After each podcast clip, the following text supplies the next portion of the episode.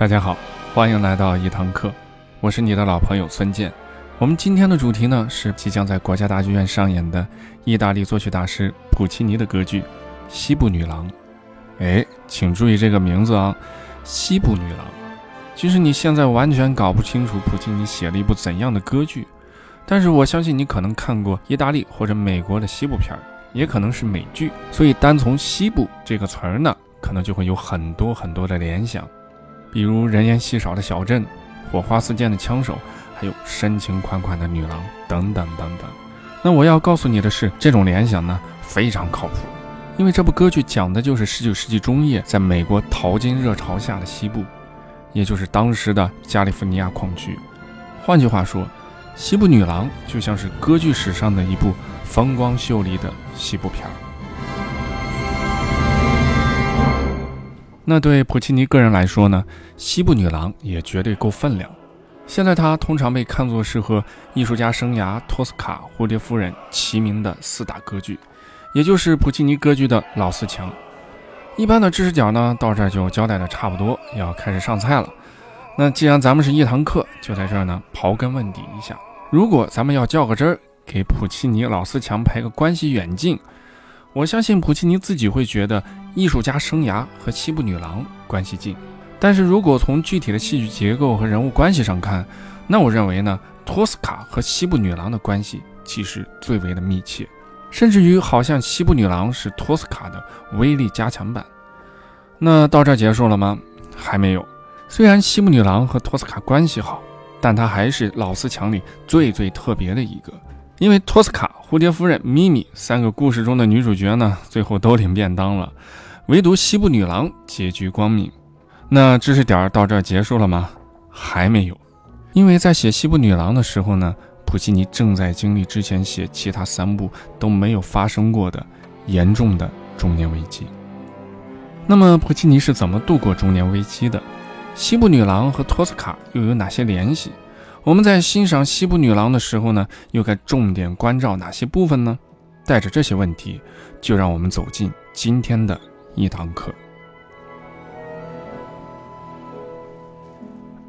咱们今天的课程呢，还是按作曲家、情节和角色三步来走。我们先来聊普契尼，但是请注意，今天我们不聊普契尼的生平，而是要聊他在意大利歌剧的位置和他的中年危机。因为这两个因素呢，都影响到了歌剧《西部女郎》。如果我们宏观去看19世纪往后一百多年的意大利歌剧史，可以大致的捋出三代人。第一代的人呢，是出生在19世纪初前后的罗西尼、多尼采蒂和贝里尼，他们的活跃期呢，主要是19世纪的中前期。第二代人呢，是19世纪的一零后代表威尔第，他的活跃期呢，主要是从40年代到90年代。第三代人呢是出生在十九世纪五十年代以后，代表呢就是普契尼和马斯卡尼等作曲家，他们的活跃期呢是从十九世纪八十年代到二十世纪的前半叶。我刚才讲的三代人呢，虽然之间也有代沟啊，有互相看不顺眼的地方，但是整体上看，前代人往往会成为后一代人的精神偶像。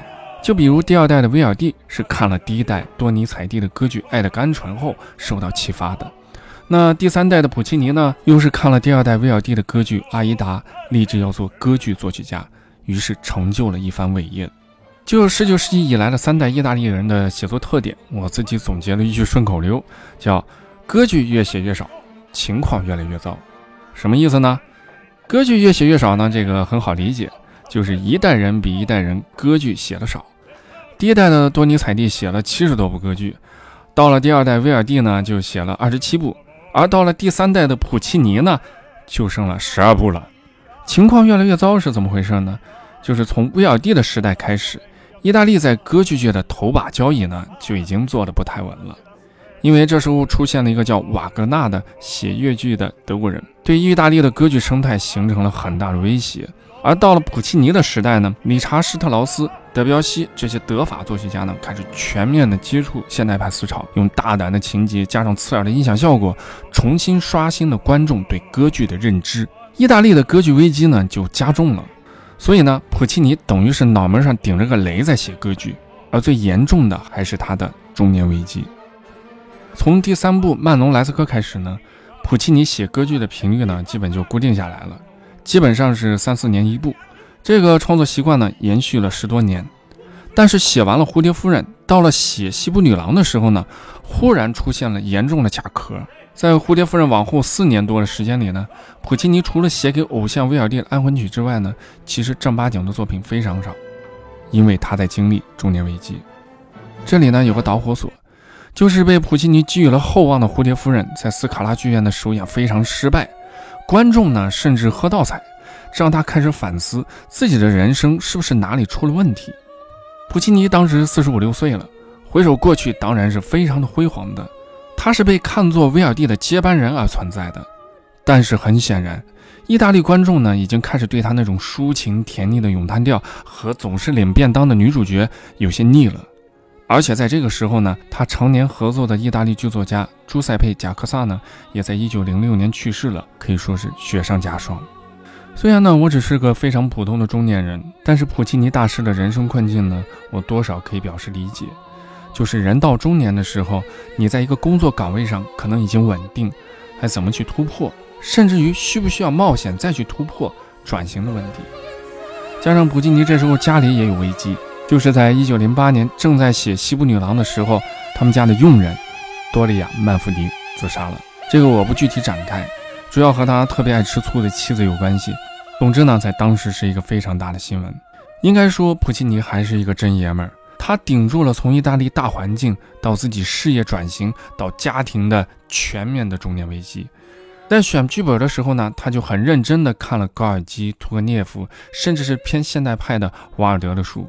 最后，在一九零七年《蝴蝶夫人》赴美巡演的时候，终于让他找到了一个好题材，就是美国全能型剧作家。大卫·贝拉斯科的同名戏剧《西部女郎》。这里多讲一句，他的前一部歌剧《蝴蝶夫人》呢，其实也是根据贝拉斯科的同名话剧改编的。普契尼就找到了他当时的红颜知己西比尔·塞利格曼，把贝拉斯科的脚本呢翻译成了意大利文。那要说塞利格曼呢，也是一个非常有故事的女同学了。以后有机会的话，我们可以讲讲他和普契尼之间的关系。总之，万事俱备。普契尼呢，最终拉来卡洛·塞加里尼和圭尔夫·齐维尼尼，完成了《西部女郎》全剧的创作。而且，普契尼非常确信，《西部女郎》会成为第二部艺术家生涯。事实胜于雄辩了啊！这部歌剧于1910年12月在纽约大都会歌剧院进行了首演，卡斯呢可以说是当时的全明星阵容了。指挥家呢是普契尼的好朋友托斯卡尼尼。那传奇男高音卡鲁索呢，扮演男主角迪克·约翰逊；花腔女高音艾玛·德斯廷扮演西部女郎明妮。可以说，普契尼通过歌剧《西部女郎》呢，在平稳地度过自己的中年危机。这让我想到了鲍勃·迪伦的一首歌，叫《变革的时代》。我觉得把这首歌放在当时看惯了媒体和观众嘲讽的普契尼身上是非常合适。请允许我把迪伦的经典歌词现在念给你听。用笔写下预言的作家和评论家，请睁大眼睛好好看看，这机会将一去不复返。尘埃落定以前，一切都未成定论。谁将留名青史？一切言之尚早。失意之人终将胜利，因为时代正处于变革之中。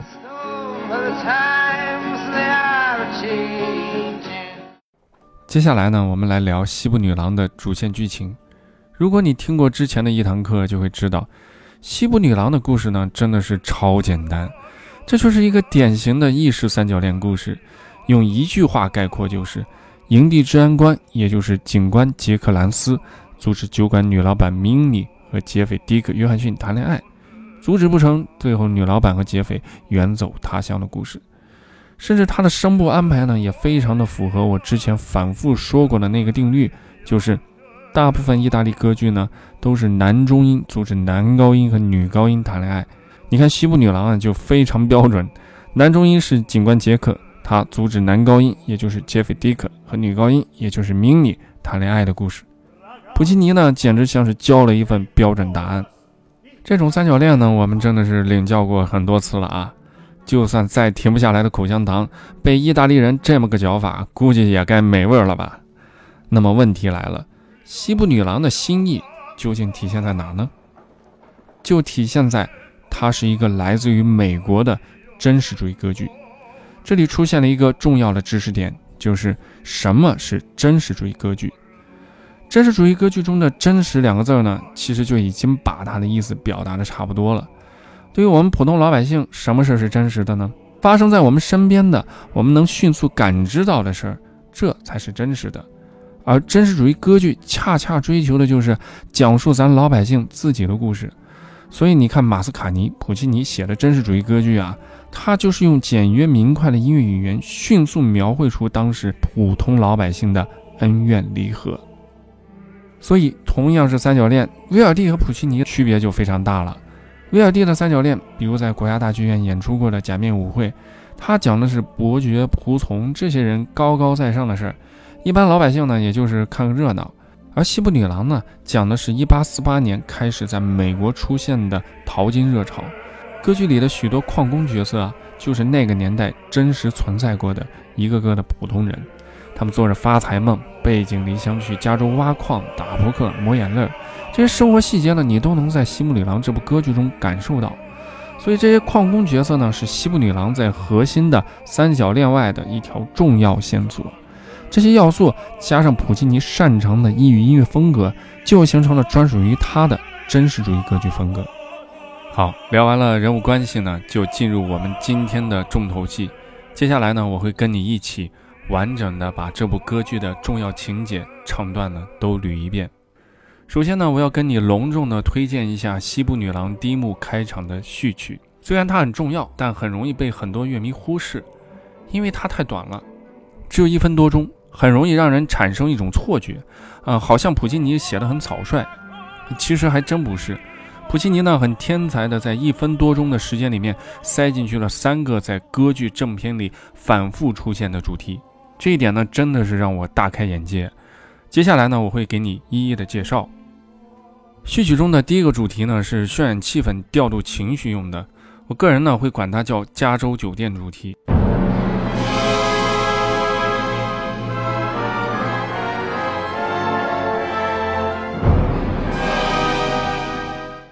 第二个主题呢，因为连奏显得更抒情一些，它呢经常出现在男女主角的对手戏场景里面。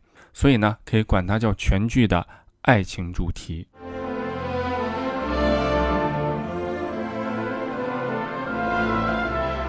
第三个主题呢，机动性更强啊。我们知道男主角约翰逊的真实身份呢，其实是一个劫匪，所以当他亮出劫匪身份的时候呢，这个主题就会出现。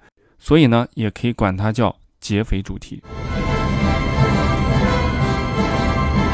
接着呢，咱们就进入正片儿。歌剧的第一个场景是日落时的波尔卡酒馆，也就是女主角 Minnie 的酒馆。这个时候呢，很多矿工下班呢就来喝一杯、打打牌什么的啊。这里面呢也就有我们的男二号兰斯警官。从这里面呢能看出一点门道，就是普契尼呢好像很沉得住气，他不着急给你直接展现男主角和女主角，而是先要把矿工的群像给立住了再说。接着呢就是这场戏的核心。一位叫杰克·华莱士的男中音唱了一首伤感的民谣《老年人在家乡》。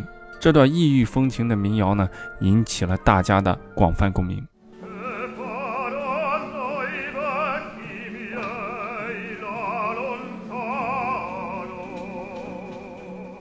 这个时候，你看歌剧呢，就会发现一个很有趣的现象。就这些矿工呢，都停下了手头的扑克牌和酒杯，跟随着民谣呢，就进入了这种忧郁的情绪里面去。紧接着呢，就是给矿工拉肯斯筹钱的戏。这些细节呢，都能说明矿工呢，虽然看起来玩世不恭，其实内心是非常柔软的。这也是普契尼这版歌剧对原话剧的一种改编。这之后呢，兰斯警官和他的竞争对手索诺拉呢，就开始为了女主角明妮啊争风吃醋，大打出手。然后呢，明妮就拿着枪，以非常大女主的这种方式登场了。在这儿我多讲一句啊，明妮呢在外文里面其实有迫击炮的意思，所以明妮端着枪出来平息纷争啊，真的是人如其名。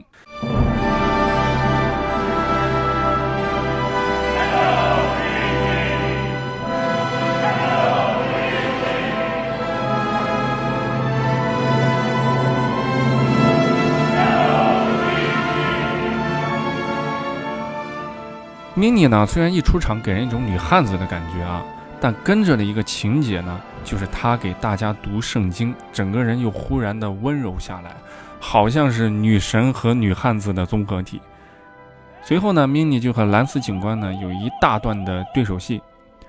兰斯警官呢，作为剧中不会来事儿的男二号，先来了一段标准的直男式告白，啊，也就是咏叹调：“Mini 打从我离开家。”他呢想用钱来换取 Mini 的吻和他的爱情。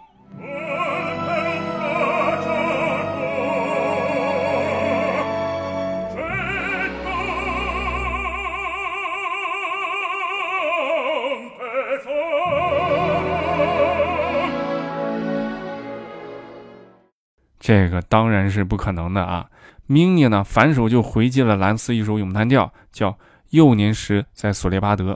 他在咏叹调中通过讲述父母爱情呢，也让我们感觉到她其实是一颗有着纯真少女心的女生。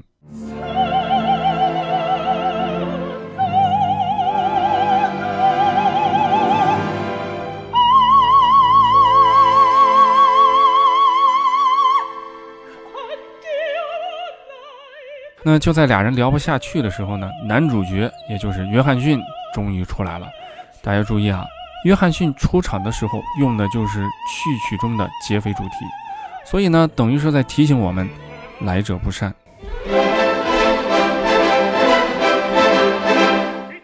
男主角约翰逊呢，自称是来自萨克拉门托啊，跟明妮聊着聊着就自来熟了啊，原来俩人还见过。一听到这个呢，兰斯警官在一旁是很生气啊，对男主角的身份呢，也就产生了非常大的怀疑。不过好在明妮呢，给他做保。矿工呢，很快就和约翰逊呢抱团了。这个时候呢，就出现了一段矿工拍手打节奏，在啦啦啦的歌唱中响起了华尔兹。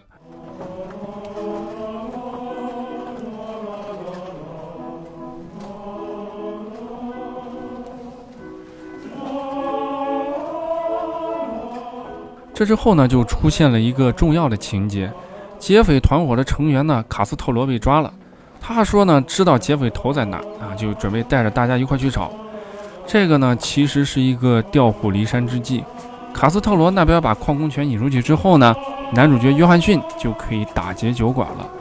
但是计划不如变化，这时候约翰逊的心呢，显然已经被 Mini 给打劫了。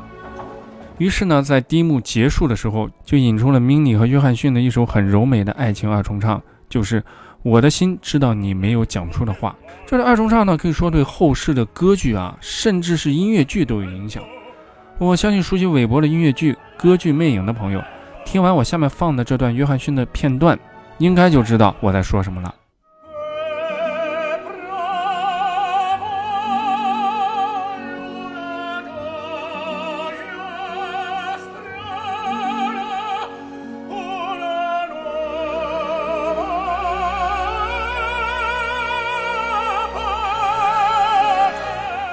听着是不是特别像歌剧《魅影》中的经典唱段《夜之乐章》呢？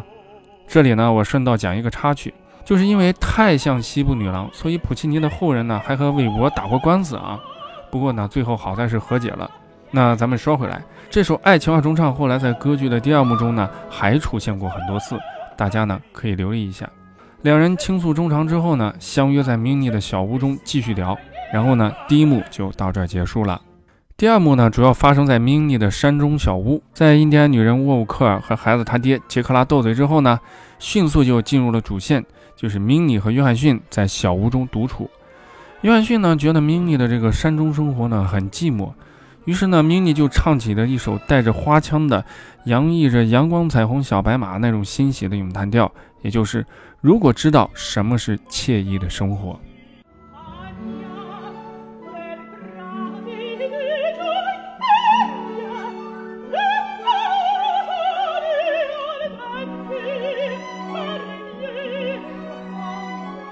两个人一番试探之后呢，米妮就接受了约翰逊爱的表达，两个人呢终于拥吻在一起，掀起了第二幕的第一个高潮。我们在管弦乐中呢能听到序曲中爱的主题的一些陈述啊，甚至呢和米妮的唱词很巧妙地结合在了一起。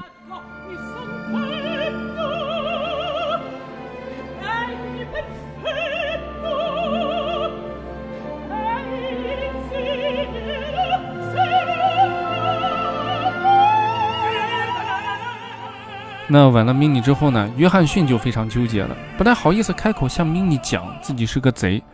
那他出门要走的时候呢，结果发现外面下起了大雪。这个时候，伴随着枪声，就又一次响起了序曲中的劫匪主题。普契尼呢，等于在提醒我们，约翰逊啊也很纠结啊。不过他还是选择了和 mini 在一起。于是呢，两个人就激动地唱出“生死与共，永不分离”。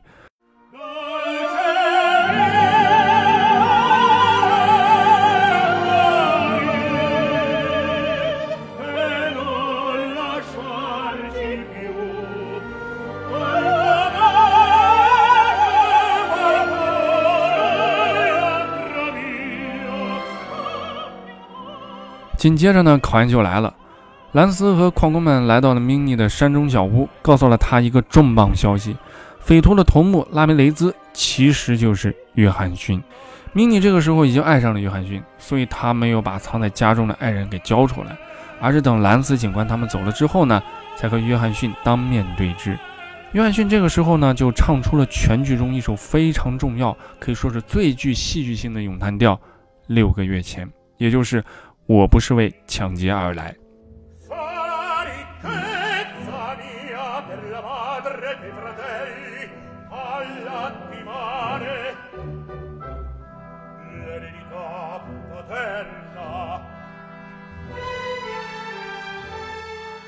在这首咏叹调中呢，约翰逊详细的解释了自己为什么会成为一个贼首。原来呢，是因为他父亲在六个月前去世了。他为了养活母亲和弟弟妹妹，不得已只能接受父亲留给他的匪徒这个完全没有前途的职业。可是因为和 mini 的爱呢，就让他开始重新的憧憬新生活。在欣赏这首咏叹调的时候呢，我觉得有两个方面需要把握。第一个呢，是约翰逊在这首咏叹调中的情绪转换呢是非常丰富，加之里面的转调离调，就非常考验唱功和调度能力。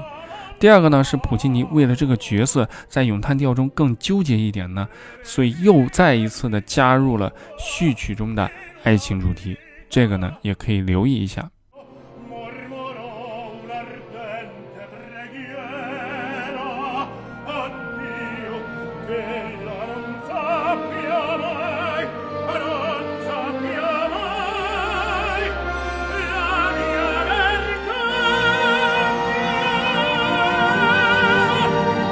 接着呢，约翰逊出门就被中弹伏击啊，没办法，又回到小屋呢，被明尼给藏了起来。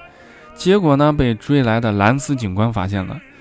明尼呢，这时候想了一个办法，就是和兰斯呢玩扑克牌。如果他输了，自然听之任之；如果他赢了，就要求兰斯呢一定要还约翰逊自由。结果最后呢，他作弊赢了兰斯，兰斯呢没办法就放开了约翰逊。第三幕呢是发生在黎明时分的加利福尼亚森林。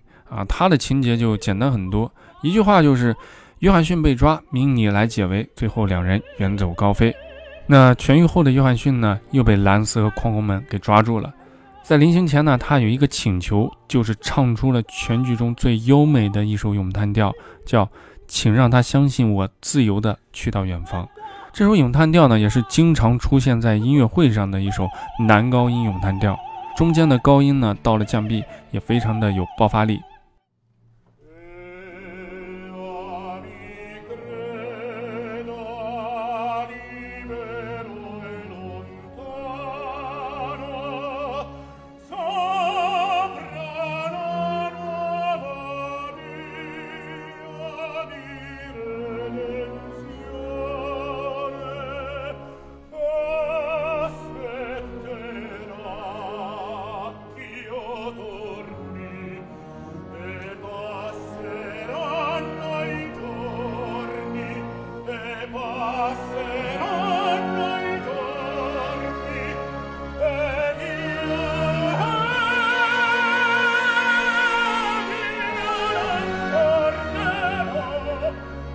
他的大意主要讲述的是，约翰逊呢希望能让明尼相信自己获得了自由，而明尼随后呢就像第一幕开场那样，又一次拿着枪出来了。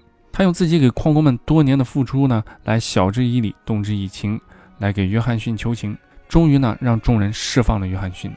最后呢，约翰逊和明尼唱出了再见吧，令人怀念的加利福尼亚，在矿工的合唱声中呢，远走高飞。整部歌剧呢到此结束。在梳理完整部歌剧的情节之后呢，在最后一点时间，我想通过普契尼之前的歌剧《托斯卡》来讲讲，在这个阶段普契尼对歌剧角色塑造的一些新的理解。我在今天一堂课呢，就一直不厌其烦地铺垫这个事儿，就是这俩歌剧啊，《托斯卡》和《西部女郎》在人物关系和角色设计上呢，其实是有很多相似的地方。第一个呢，就是他们都是围绕着两个男生喜欢一个女生的三角恋。托斯卡呢是卡瓦拉多西和斯卡皮亚追托斯卡，西部女郎呢是约翰逊和兰斯呢追明妮。这个其实倒还好说。第二个是两个歌剧的男二号，也就是三角恋中的反派呢，都是警察。斯卡皮亚的官儿大一点，是个警长，而且呢，他们都在滥用手中的权柄，通过迫害男主角呢来得到女主角的爱。但是我在今天的课程开头用了一个词儿，叫威力加强版。因为我认为《西部女郎》还是在更新换代，它体现了普契尼的一些新想法。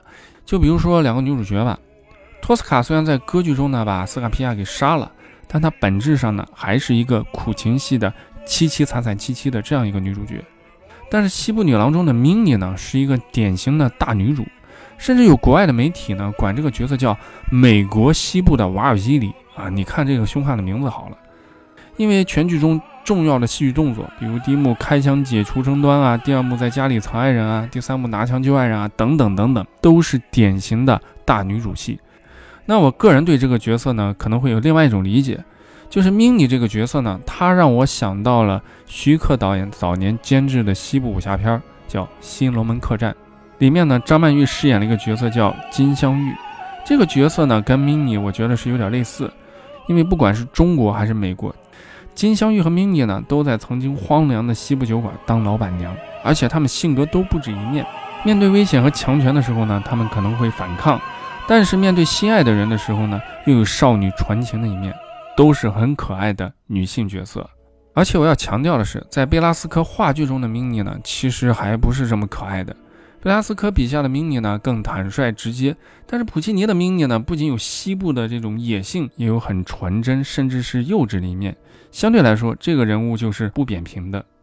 那在最后的最后，照例呢，我要给大家再报备一下这个剧的看点和你欣赏时要注意的要点。《西部女郎》呢是普契尼四大歌剧之一，这次国家大剧院的版本呢也是美国主创倾力打造的，甚至于还是该剧的中国首演，所以呢非常值得看。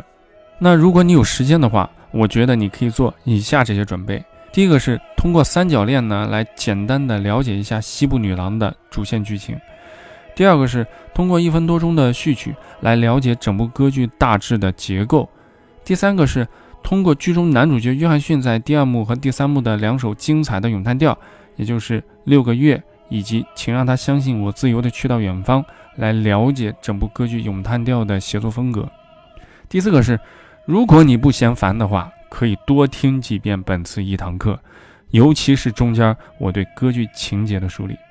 好了，以上就是本次一堂课的全部内容。祝你观剧愉快，我们下次再见，拜拜。